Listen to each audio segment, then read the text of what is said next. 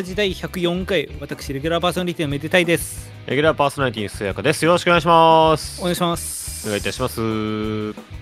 まあ、なんかよくわかんないですけど、謎の大型連休が終わった頃、はい。収録なんですけど、はいはい。まあ、そうですね、まあメデフェスももう残り、まあ、1週間切ってるというか、1週間近いところなので、まあ、我々も頑張っていきたいなと思ってるんですけど、はい、メデフェス前、最後の収録でございます。はい。なので、まあ、早速ですが、まあ、メールも来てるので、はい。はい、これから読んでいきたいと思います。はい、いつもありがとうございます。えー、メデラジーネーム、えー、テスメックスアッセン、ナタカシです。なったかしですね。なんか名前つけたりつけなかったりするのなんかよくわかんないですけど、まあ、まあまあまあ。えー、セイントメディア、よみがえる質や激闘編、公開記念、そんな映画やってないです。封印芸術。マリオと間違えて流れない。封印芸術史。その105、えー過去19世紀末のパリ。記載が出会った。キソヤールとミディウン。情熱狂気の狭間で、えーヒソヤールは音楽家一家の七男として生まれ。7男。ドラムに打ち込みます。ミディウンはパリ万国博覧会でインド像に心を奪われ生涯四足歩行と反乱を貫いたとされていますよそここ反乱。えーヒソヤールとメディウンは当時流行していたラジオ番組への公開腕相撲対決で対戦し腕相撲対決？互いの高い知性と狂気を認め合い2人が始めた芸術格闘アール・メディラジウム・メデが現在のメディラジウムルーツと言われてきます。言われてないです。かっこ森山未来さんがゲストでなかったらここまでの文章の代わりに前に送った武藤敬司さんに捧げる鎮魂歌を読んでおいてください。いや、森山未来来て来てないですけど、大丈夫ですか？まあ、その武藤敬司さんに捧げるっていうの来てないんで。えー連続ラジオラジオの字が地に点々。連続ラジオうるせえ。大河小説。めでてえぞ制作決定おめでとうございます、決定してないです。えーめでたいさん役に山田孝之さん。かっこいい。かっこいい。えひそやかさん役に山本浩二さん。なんでだよ。ヌートバー役に俳優ばっか。ヌートバー役にダルビッシュ選手、いやいや、ヌートバー出てこないですよ、俺らの物語に。えー。なんでヌートバーをダルビッシュでやるんだよ。リスナーの中川歯科役に長澤まさみさんと豪華なキャスト陣、お前だけなんで長澤遊びなんだよ。えー監督に青山学院大の原進監督総合監督じゃないです。主題歌が「すやかオールスターズと楽しいメデーツ」とのことで本当に楽しみです。えー本作オリジナルで登場するヌートバーとワクワクさんを足して2で割ったヌトヌトさんのオーディション待ってます。良さを殺し合ってね。ヌートバーと若くさんの。えー改めて公開バトルデスマッチメデフェス権限試合のご開催誠におめでとうございます。知らないイベントですね。英国の、えー戴冠式との第2部として開催されるこの神事。三鷹の殺し山に攻めかけた75万人のメデシュ民衆の大歓声そっとしそうです、東京ドームには入んないよ、75万人は。え。ーこんにちは。幼児かっこ福岡県浮羽市民会館で開催されるチェン相馬賞で貼り付けになった平賀源内助けようと号泣する森山直太朗の代打こと結婚式があるのでごめんなさい。代理人を送り込みました。来れねえのかよ。えー、メガネで黒髪の都内在住のオタク男性です。見ればわかります。もしいなければ会場にたどり着くまで CIA に拘束されたかもしれません。助けてください。さて、ライブといえばコールレスポンスポンス。多いな、ポンスが。いくつか考えてみました。会場の皆さんで盛り上がってください。うん。後で動画ください。うん。来い。丸一登場シーン。うん。かっこメーイング。メーイング。メデゾー君がバッターボックスに入るときに「めー!」と絶叫します。はい。丸に目ではやっぱりめでたいね大ヒット映画「トップガンメイデリック」でおなじみマーヴェリックみたいに。えートム・コナーズ主演です。丸さん。釈迦に説法。尻から飛び出すウルトラソウ。はい。えー二人が MZ 過去メイズだった頃の懐かしのコールです。えーメデファントムとか久しぶりに聞きたいです。ラブファントムみたいに。丸4。メイで、メイで、助けてメイで、かける4。過去腕をつけるやつ。なんだ？いや、め、なんだって言われる、あの、いにしえのニコニコネタじゃないですか。あ丸5。えーめでたい効果万歳。効果でいいのか、これ。ちょっと。えー、と、締めに参照すれば全て解決。あめでたい芸か万歳。締めに参照すれば全て解決します。えー今回のリスリクエストは追悼企画とのことで、あ。そんな感じ、ツイート企画じゃないです。えー YMO 長野女かあ中国女 そんな曲あったかなえビブルーレイディスク化の時に引っかかるようであれば好きな放送事故かライブでやってみたかったこと過去 You やっちゃいなよかあ。今それちょっと危ないんだよな。おおおすすめの90年代アニメでお願いします 本当にいけないのが残念です泣き叫んでます神はなぜこのような試練を与えたもうたのか次は司会でいきますではえー、かっここの予定りは宮内庁の特別な許可を得て専門的な専門家の適切な指導のもと送信をしておりますそんなわけねえだろ。ということでああ。どれにします？どれもないだろ。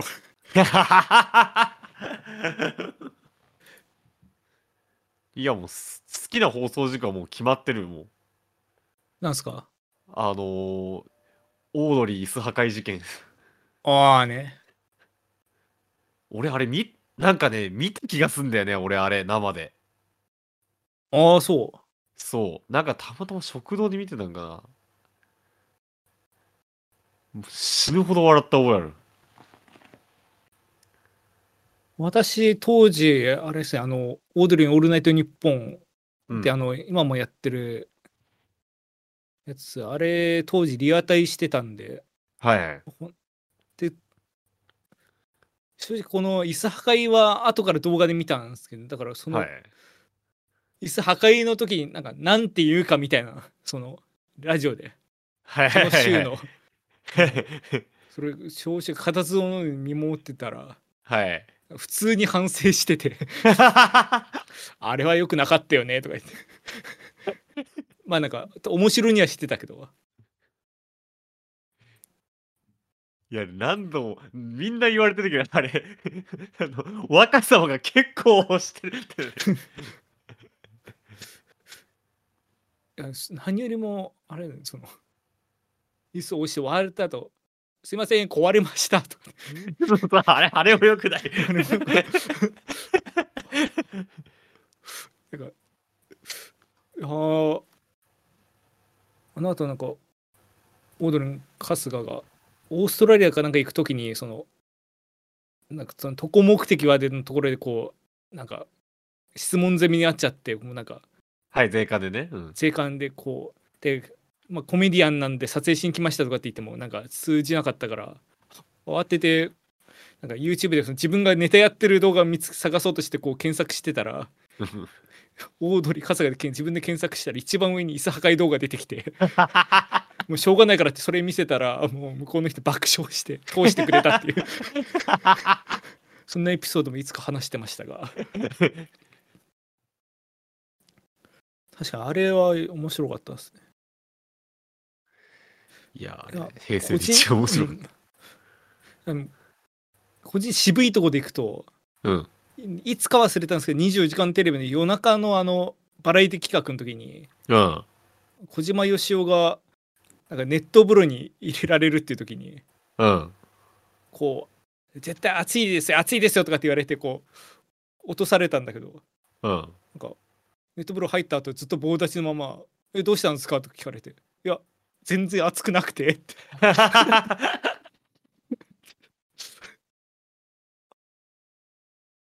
でその後誰か忘れるけどなんかそれこそジャニーズが誰かなんかそういう芸人じゃないタレントの人がこう入って「いや暑いですよ」とかって慌ててこう 頑張ろうとしててあれも好きなんですよ。全然暑くなくていいっすね。まあということでまあ当日メデフェス来れないまあ人もまあうんもちろんまあ日本国民全員に来てほしいですが、はい。日本国民限らず日本国に限らずね。まあだからもし来れない人には一応公開収録のパートとかはまあちょっと内容とかにもよると思うんですけどまあできる範囲で、まあ、公開収録を目打ってるんで、まあ、次回以降のとかのあれで書いて流したりとかもしようと思ってるんでそうですね。結構ね、行きたいけど行けないって声もで出てはいるんですけどね。まあ、ちょっとライブは、感をね、ちょっとやっぱ味わってほしいんで、来てはほしいですけどね。まあなんでまあもうこれ聞いてる人はとりあえずこう カレンダーを見てもう空いてたらもう何が何でも来るではい。お願いしたいです、ね。非でも。是が非でも。はい。っていうことでまあゴールデンウィークも終わったっていうところで謎の連休じゃなかったのかよ。その設定忘れてた。そうですねまあ一応まあ来そのフェスが近いっていうのもありますけどひそかさんのとこ何まあ、あのされましたか？そーうんフェスの練習も一回あって、はいはいひそやかバンドの練習一回ありまして、ちょっとまあまあまあ、まあ楽し、まあちょっとこれから仕上げなんですけど、まあちょっと楽しみだなっていうのと、まあ TYC でライブ一回やったし、まあ実はちょっとあのーキャンプにも行きまして、土曜キャなんで、うわ。もう超土曜キャなんで、いやーメデラジ鉄の起きてはい。キ。ャンプは行くな。行くやつはよう。王道よう。順張り。いやだからキャンプ行って、あの、はい。両手、両手中華鍋持ってって、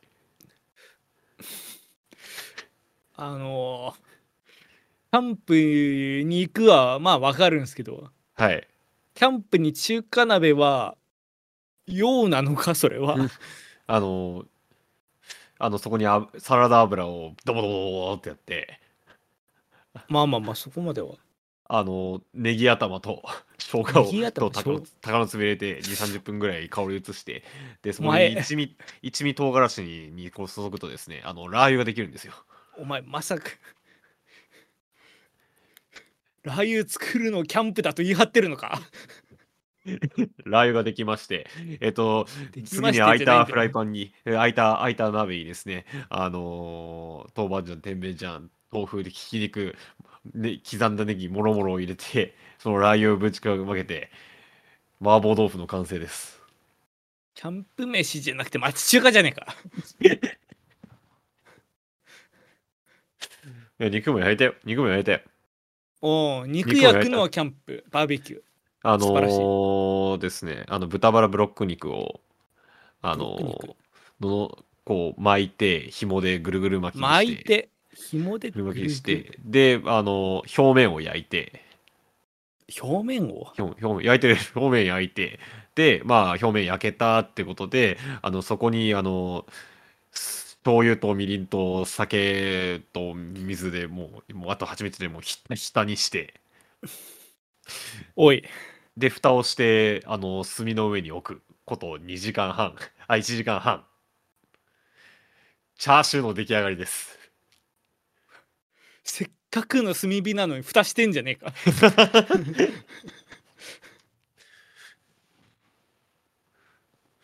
え？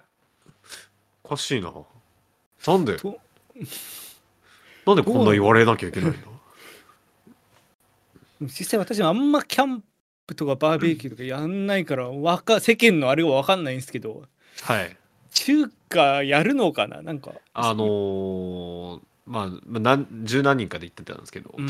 俺が本当本当そのラー油だの、あのーチャーシューだの作ってる時もドン引きしてた。いや世間の認知と私の認識ずれてないとよかったですまあ、例えば食ったらもう死ぬほどうめえって。まあうまいでしょうよいやもう本当に、本当にラー。油から作るんだったら本当に美味しかった。もう本当に。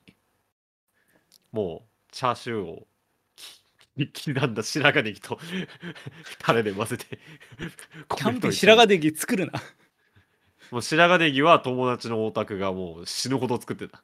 なぜなら、買い出しの時点でネギは15本買ったから。キャンプ麺は分かんないけどなんかもうちょっとなんか手軽にうまいみたいな料理を作るもんなのかと思ってたんですけど。白白髪ネギのじだけでも逆じゃないですか。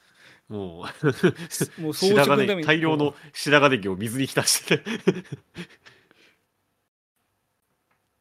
まあキャンプかはキャンプかバーベキューかは置いといて。はい。まあ確かにそのみんなでこうやるって楽しそうですねまあまあまあ、楽しかったです。まあ、うんとかね。まあまああのーまあ、あとですね、あの映画を見に行きまして、映画を。あらいいじゃないうん。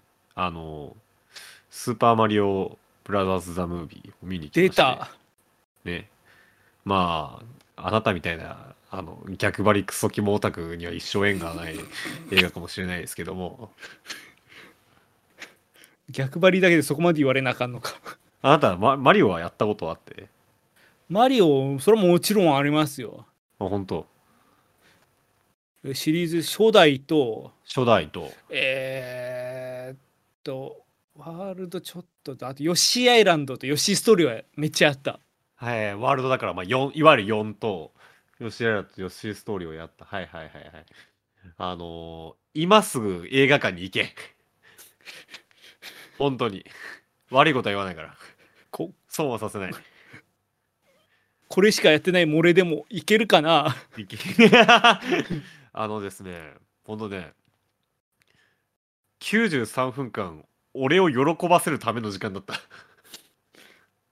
あー 0.5RRR ね 0.5RRR で時間的時間にしてね。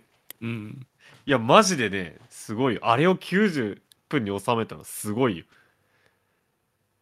いや、なんていうかね、本当にね、ずっと楽しかった。あの、あの、そう、なんていうんですかね。見る側をその信用しすぎてるっていうんですかね。おーあの、これ、その、予告編で出てるから、出てる情報だから言っていいと思うんだけど、あの、最初にクッパが、スターを手に入れるところから始まるのよ。おーねあの、クッパがスターを手中に収めました。あの、これで、あの、これでこの世界は我が輩のもんだって最初なるんですよ。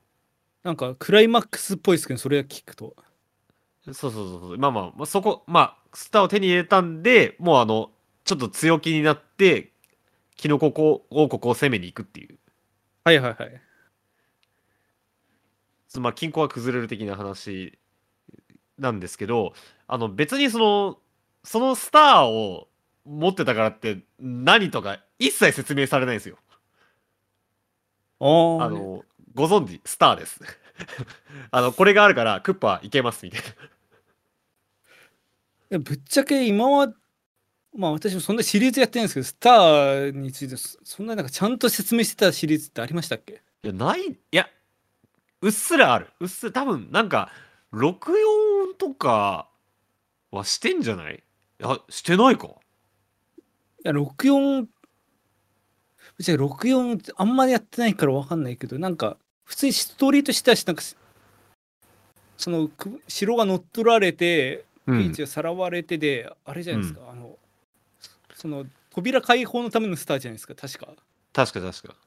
だからスターが何たるかみたいな話じゃなくて単純に鍵はい、えー確かに。俺ら最初からよくわかんないスターをずっと。そうそうあの20コインと換金できるでおなじみなの。マリオパーティー。あの途中キノピオから1個カツアゲできることで同じの。そう20コインって考えるとなんか全然価値なさそうだけど。確かにね。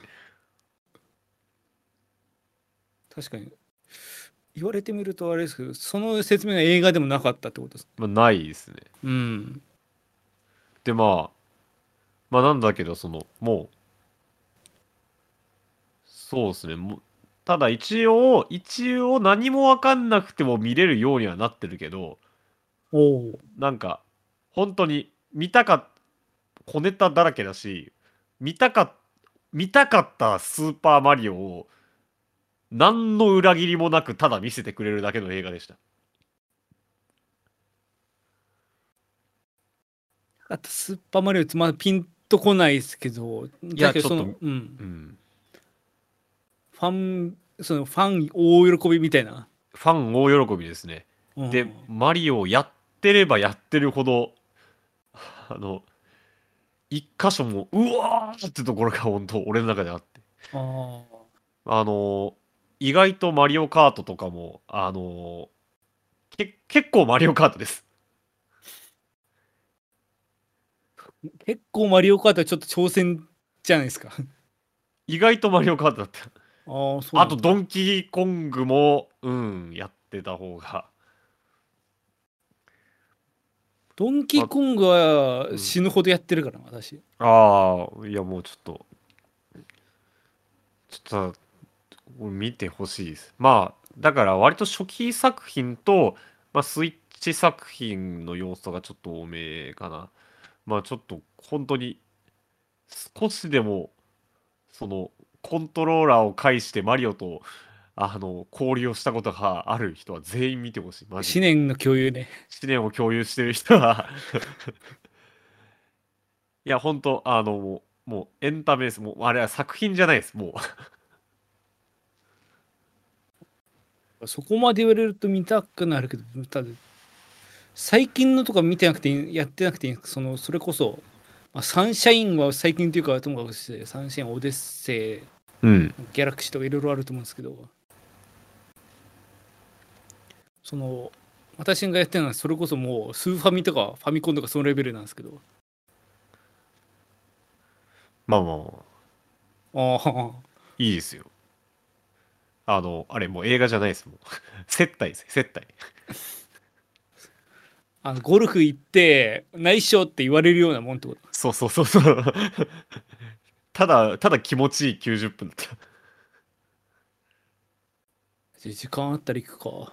でしだしまあこのこのラジオっぽいこと言うけど音楽マジえげつない。あれは。うーん何がってその俺がこんだけ言ってる要素の半分以上は結構音楽ですね。あそのなんかストーリーとか登場キャラクターとかじゃなくて音楽、うん。もうあるけど音楽がとにかく素晴らしいです。なんかどうだろうあれ後から全部ほつけてんあ本当に後から全部つけてんのかなってちょっと疑う。映像ちょっといじったりしてないぐらい結構素晴らしい、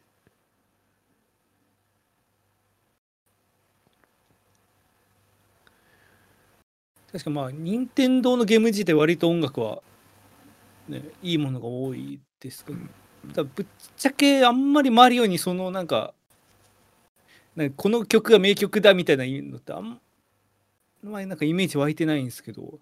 まあただマリオってそのステージ BGM が無限にあってでそれのなんか一曲が取り立たされることってあんまりないけどすうん。やっぱその染み込んでんだなこの脳の味噌に。だからこうふわっとなんかこうメロディーとかが聞こえてくるとああこれこの時のみたいな。そうそうそうそうそうそう。ああなんかそれもそれで。で単なるメドレーが流れてるのとはもうちょっと明らかに違う。もう。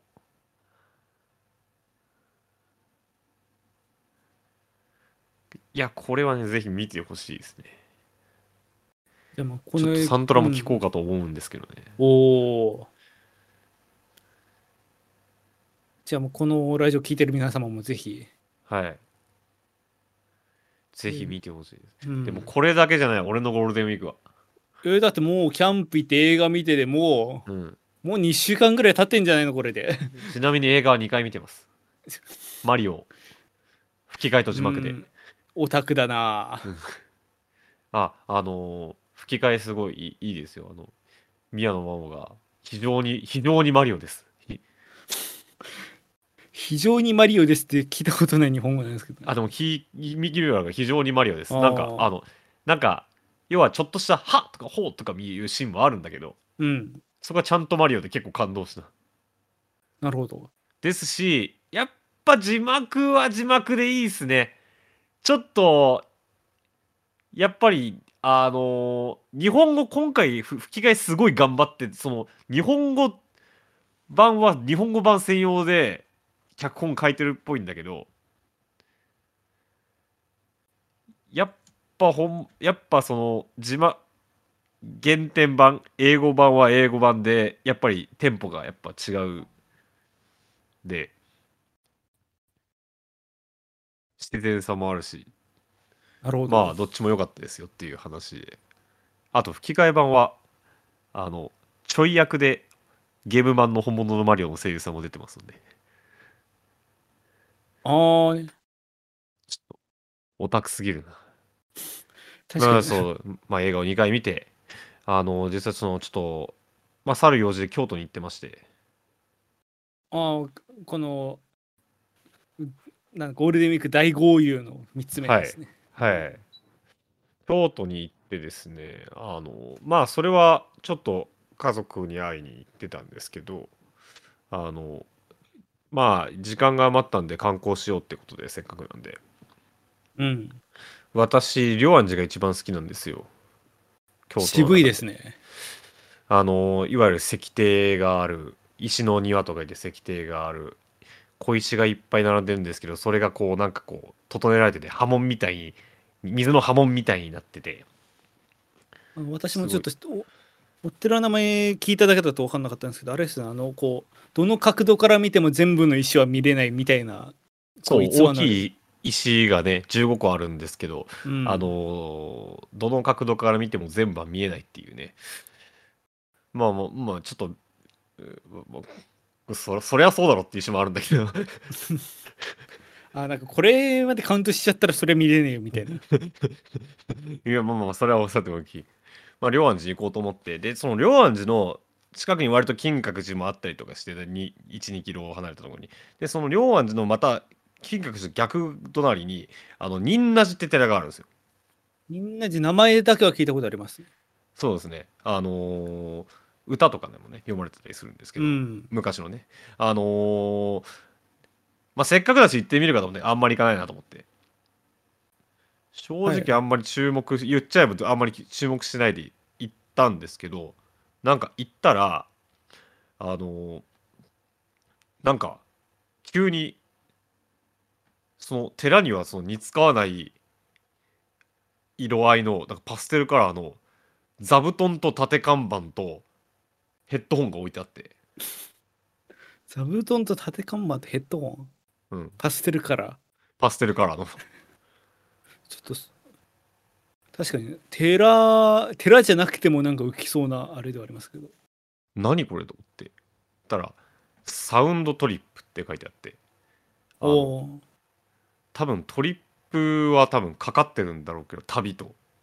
ーあ旅とトリップするみたいなのを、なんていうかまあ動詞じゃないけどうんそう。なんかあのそういう後で知ったんだけどそういうプロジェクトがあってなんか京都の自社仏閣と音楽アーティストをうん。組み合わせて、その場所でしか聴けないその音楽体験を提供するプロジェクトっていうのがあるらしい。へえ面白いでそこは俺が行ったとこ仁和寺では300円をあのあれですあの野菜直売所システムで入れてあの 箱みたいなとこにそう入れてで、えっと、ヘッドホンつけてでプレイヤーをの再生ボタンを押すとあの音楽家のはす。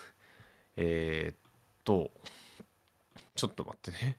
えはいはい。なんかそうー、いうユザン、ユザン、あの、田村奏者の。あ、ご存知ない？ユズユザン。ちょっと勉強不足で。あー、ユザンっていう、あの、田村奏者がいるんですよ。うん、あの、今結構活躍してて、あの、あれですよ。あのー、チンザ・ドープネスとかとコラボしてる。あ、えーチンザ・ドープネスは、もうそれは知ってますけど、そうなんですねあの、カンロイ・チンザ・ドープネス・ユザーンの、あの、ユニットがある。あー、なるほど。あの、YouTube にサマージャムの、あの、動画があるんで、ぜひ見てください。じゃあちょっと後で見ときます。いいですよ、それ。あの、でビートがタブラなんだよ。めっちゃいいよ。うーん。えっとですね。で、その、えっと、ユザーン、ぼ僕ユザーン好きで、はいはい。で、で結構ポピュラー、あの、伝統的なタブラもやるんだけど、あのーポポピュポピュラポピュラーミュージックうん。の人たちとも結構コラボしているまああれですですねあ方がいてとえっと蓮沼修太さんっていう音楽家アーティストのユニットの音楽がここで流れますって書いてあったあ、いや、そのヘッドホンから流れてくるっていう。そううーん。でまあその書いてあるにはあの仁なしで実際にそのマイクを持ってこうフィールドレコーディングしてした音とその楽器の音を、えー合わせてみましたみたいなことが書いてあって面白いですね。ででそれつけてみたのつけてみて流してみたそしたらうんずっとお経が流れててうん。あーでで石のザクッザクッザクッザクッって音とか水の流れる音とかでそこでタブラのスピリチュアルな音聞こえてきてまあその鍵盤のピアノエレピの音も聞こえてきてで目の前にはだだっ広い庭が見えてまあ視覚的にはもう寺が見えてるんですよ。うん。で音はそれが流れててでも映像じゃなくてもう実際に見てるリアルだしなんかすごいえなんか実際見てるリアルなのに映像を見作品を見てるかのような感覚に陥って。音楽自体もすごい素晴らしかったしアンビエント的で。うん。すげえ体験したなと思ったんで確かに、その、なんか、そういう作品としてリリースされてるとかだったら、まあ、少なからずあると思うんです。それが実際のそのお寺です実際情景見ながら聞けるっていうのはなかなか珍しいというか凝った作りですね。いやーそうなんですよね。一応その音楽は所定の場所に行くと500円で持ち帰られるらしいんですけど。うんうん、まあちょっと俺はその場所分からず帰っちゃったんだけど。もうでももうあれはちょっと体験込みだなっていう感じだったんでちょっとそこはいい思い出としてちょっと取って帰ったんですけどね。いやーでも良かったっすねあれ。で他の寺にもあるらしくてあそこの仁和寺だけではなく。そう。聞いたらそこが第2弾でで第1弾も何個何個かあの元水曜日のカンパネラのコムアイとかはじめうん。1234567 8箇所ぐらいで実はあるらしくてですね。サウンドトリップっていう、えープロジェクトです。ぜひちょっと検索して京都に行かれた方は探してみてください。あじゃあ例えば今までそのお寺巡りとかもまあ趣味ではあったと思うしまあ例えば御朱印をこうもらっていくみたいな楽しみ方もあったと思うんですけど、そういうのと同じような感じでもうこの寺に行ってこの音楽を聴こうみたいな感じでこう行って楽しむこともできると。そうちょっと新しい楽しみ方を見ましたなんていうかあれですねその、まあ、京都って割となんかそういう歴史もある町うん。です、そのなんかお寺とかもそのだいぶ昔からあるところだと思うんですけどなんかそういうところでそういう新しい試みやってるっていうのもなんか熱いですよね。うん、暑いね。暑かったし、そのフィールドレコーディングと音楽の掛け算の可能性も一つ見たし。いや、ちょっとそれは面白くて、ラジオで話したいなと思ったんで、ちょっと持ち帰ってきました。そうですね私も京都行ってないですけどなんかドローン飛ばしてる寺があるみたいな話ありますああ、あれあれね。うんなんかだからそう考えると割と京都の寺ってどこもなんかそういうなんかぶっ飛んだことをやっていこうぜみたいなのあったりするのかなうーん、なんだろうね。いやー、まあ面白そうですね。いや、面白かった、面白うんかった。いやー、まあね、もう、まあ、ごめんごめん、私ばっかり話してしまって。ちょっと、せっかくなんで、選手、ゴールデンウィーク何やってたんですか？一応私もゴールデンウィーク、まあ人並み以上というか、うん。その間の飛び石のところも含めてうん実際ちょっとそこはあ半日働いたりしてたんですけどまあ割とがっつりお休みいただいてはいはいはい。たんですけど、うん。まあ、そうですね話せる話としてははい。うーんないっす、ね。いやまああの曲を作ったりだとか、まあ、あの映像はちょっと後で話すんですけどちょっとはい動画と作ってたりとかもしてたんっていうのもあるんですけどはい。なんか会社がまあ微妙に燃えててなんかちょっと君は出勤義務っていうかゴールデンウィーク中はその出勤はしなくていいけどもしかしたら連絡するかもだからその時よろしくねみたいな。感じになってたから、なんかあんまりどっか遠くにも行けないし。ましもなんか先月先々月、まあ、ちょっと機材買ったりとかでお金もなかったりそんなになんか近場で散財みたいなのもできないし。あ、はあ。そうそう何やってたって言われるとずっとあの YouTube でアマチュアの作曲家が作った交響曲をずっと探してずっと聴いてました。限界すぎる。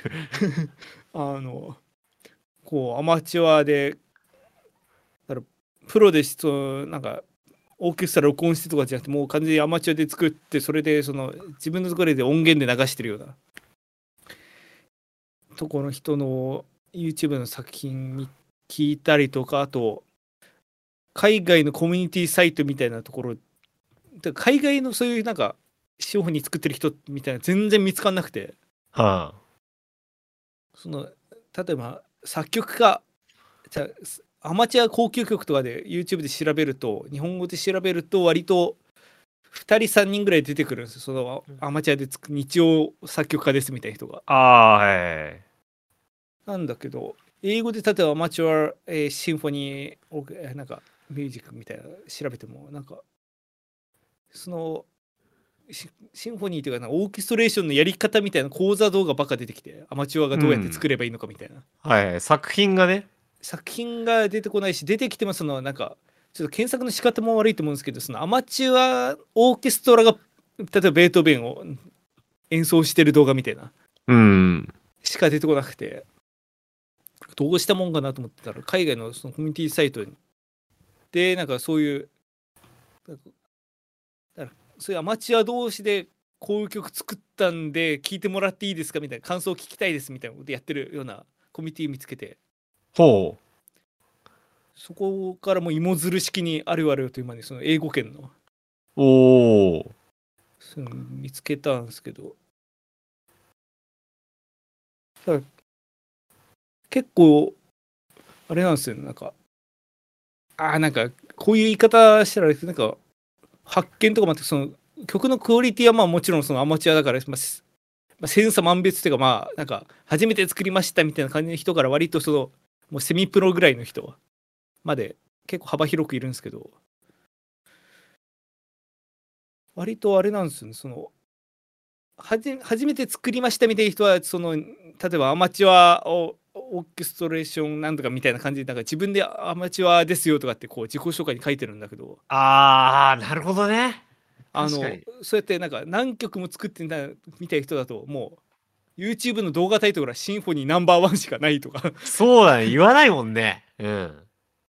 だから余計探しづらいかこういうことかと思ってはいはいはい。多分日本人とかも本当になんかただ例えばだけどこれ海外だけどあのなんか例えばなんかフレデリックシンフォニーナンバー2みたいなの書いてあってでよく見たらそこの YouTube チャンネル名がフレデリックなんとかさんでだからうん。だからそういうなんかその他の例えばブラームスシンフォえー交響曲第4番みたいな感じの動画のタイトル付け方で自分の名前で付けてるみたいなうん。のとかもあったりするからなんかまあ、よく考えたら、バンドもさ、アマチュアです、プロですとかあんま言わないもんな。そう。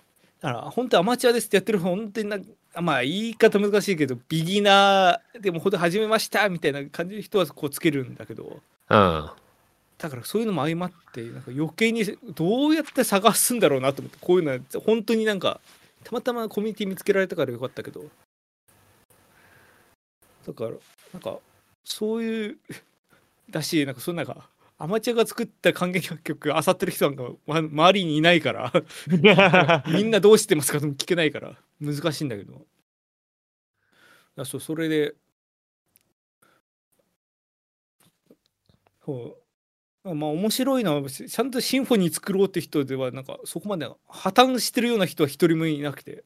おー。そのい最初はなんかそのあなんかアマチュアだなみたいな。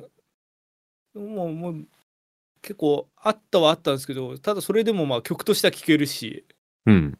だしもう言われなかったらなんかそんな分からんっていうものもあったりでうん。そうあとなんか自信のないというかそのみんなの声聞かせてくださいぐらいの段階の曲だとあのうんもう YouTube 限定公開しちゃっててだからその例えば掲示板とかのにリンクだけ貼ってそのリンクから飛ばないともう見れないみたいなはいはい。だから本当に感想を聞くだけのこうアップロードの仕方とかしてる人もいたりしてだからやっぱ地道にそうやってコミュニティとかを漁っていくしかないんだなとも思うしそうなってくるとまあ私もちょっと曲なんそのまあシンフォニーっていうかまあ失音楽みたいなのちょっと書いてはいるんですけどなんかどうやって公開するのがいいんだろうなとか自分なんか自分に置き換えて考えたりもしたりしてうん。そういう考えてたら連休終わってましたね。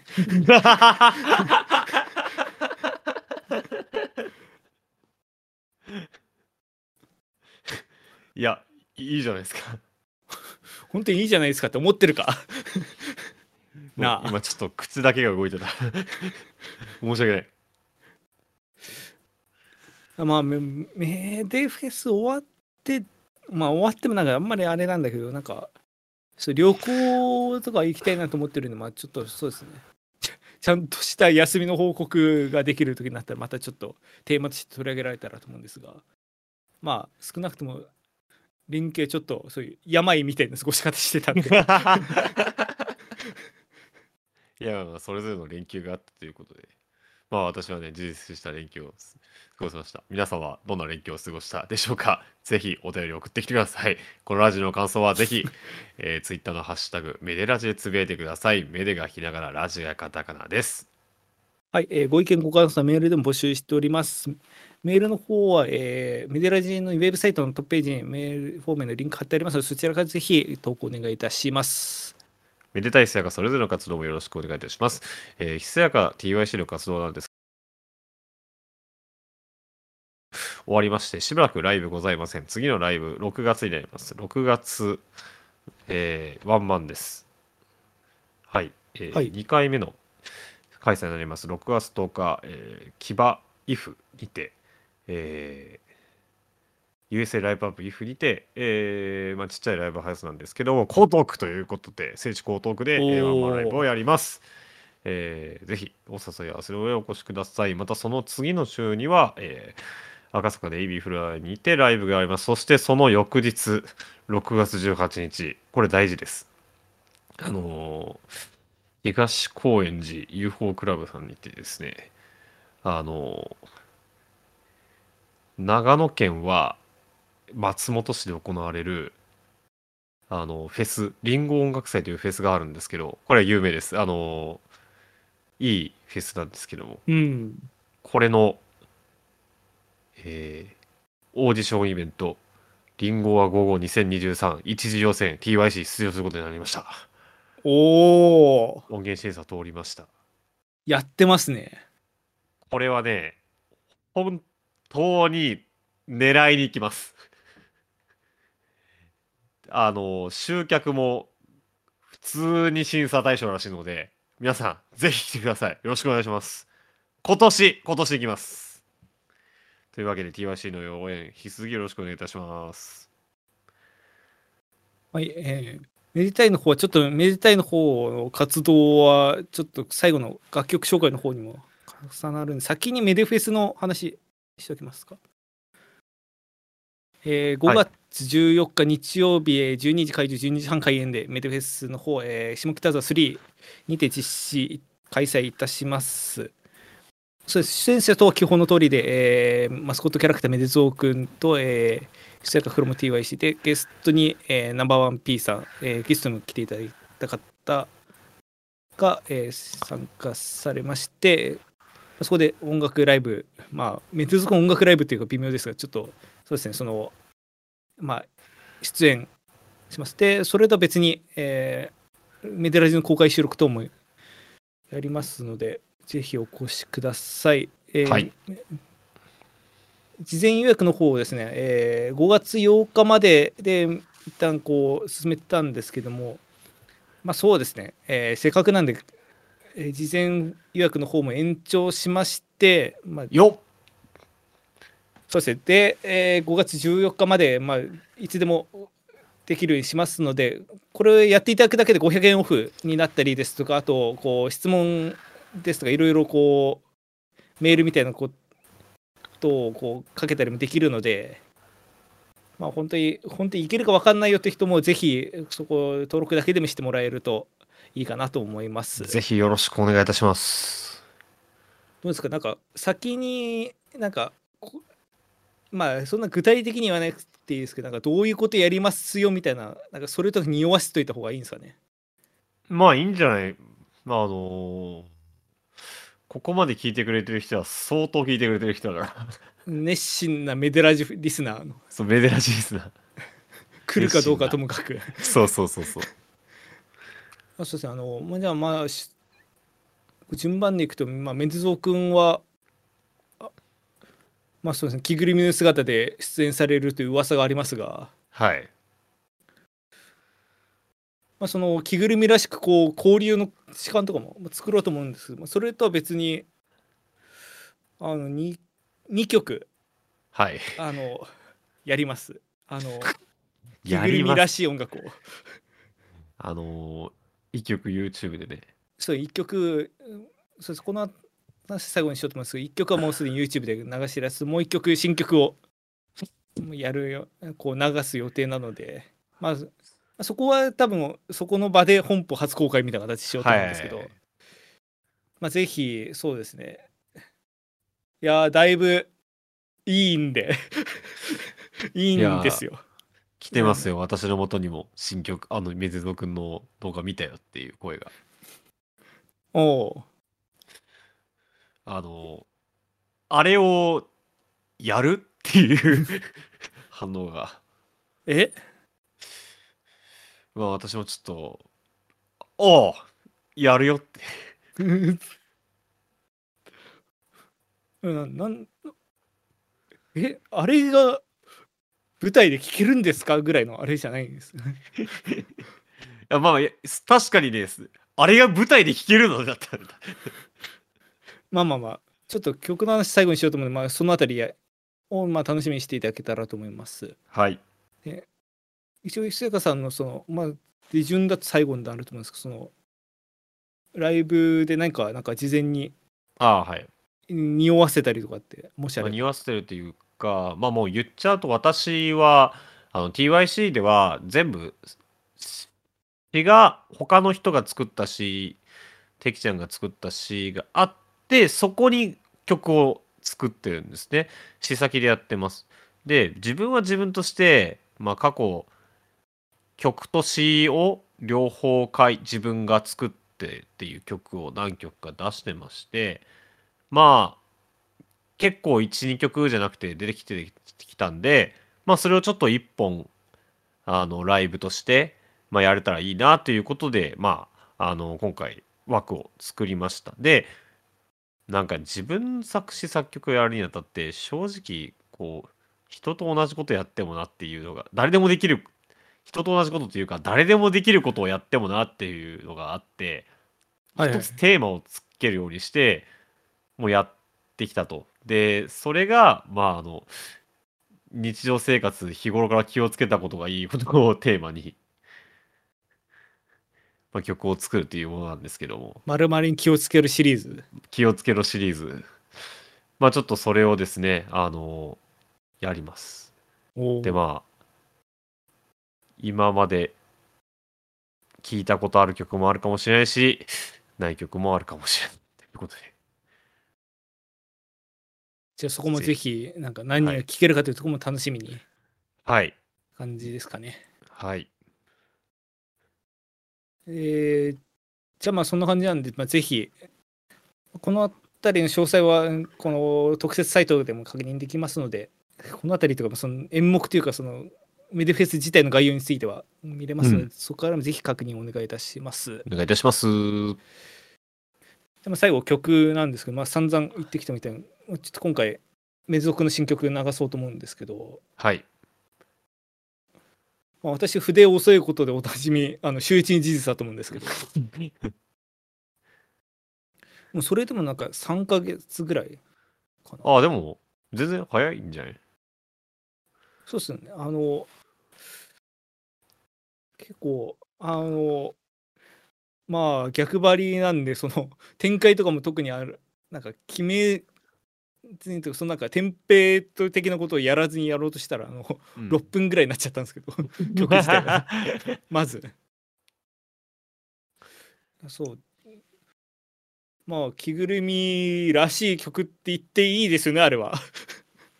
着ぐるみらしいって。まあ歌詞はね、すごい着ぐるみっぽいかも。ちょっとわかんないですけど。なんかわかんなくなってきた。なんか私もあれもう5回ぐらい聞いてるけど、わかんなくなってきた。なんか、まあ、なんか自分で作ってるあれなんか、天才だと思いながら自分のこと天才だと思って作ってたんで、あれ。まあそんな、そんな感じの曲って言うとあれなんまあ一応なんかラ、このラジオを熱心に聴いていただいてる方向けに説明すると、あれですね。なんか結構、全部7拍子だったりだとか、うん。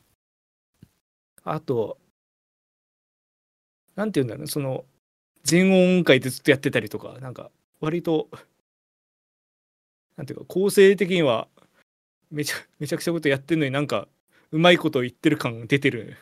なんか確に。かにその、何 ?7 拍子感は、じゃあ、奇数拍子感はあんまりないよね。7拍子ってやっぱそうだよね。そう、あの、割となんかいろいろやってきて気づいたんですけど、5はちょっとバレるけど、7はバレないんです。うん。うん。あ、でも5もまあ、うんクラシックだけど、チャイコスキーの6番の2楽とかは、5ってバレづらい。まあ、だから要は、別に4拍子だとか3拍子だとかじゃなくても、こう、そんな違和感なくできますよっていうね。まあなんか別の違和感で書き消されてる説もあるけど、え？もっと巨大な。これでわかんなんだろうな。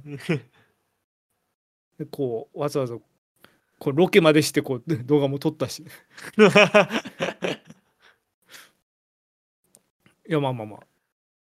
じゃあ、まあ、せっかくなんで、まあ、今回、まあ、6分間フルで流そうと思うんでまあちょっと聞いてるうちに僕もなんか癖になってきましたあのぜひ聞いてくださいはいえー、名前は、えー、メズ族権限のテーマです、えー、こちらを聞きながらお別れとなりますはいえー、今回もご視聴いただきありがとうございました。えー、ここまでの私め、私めでたいと。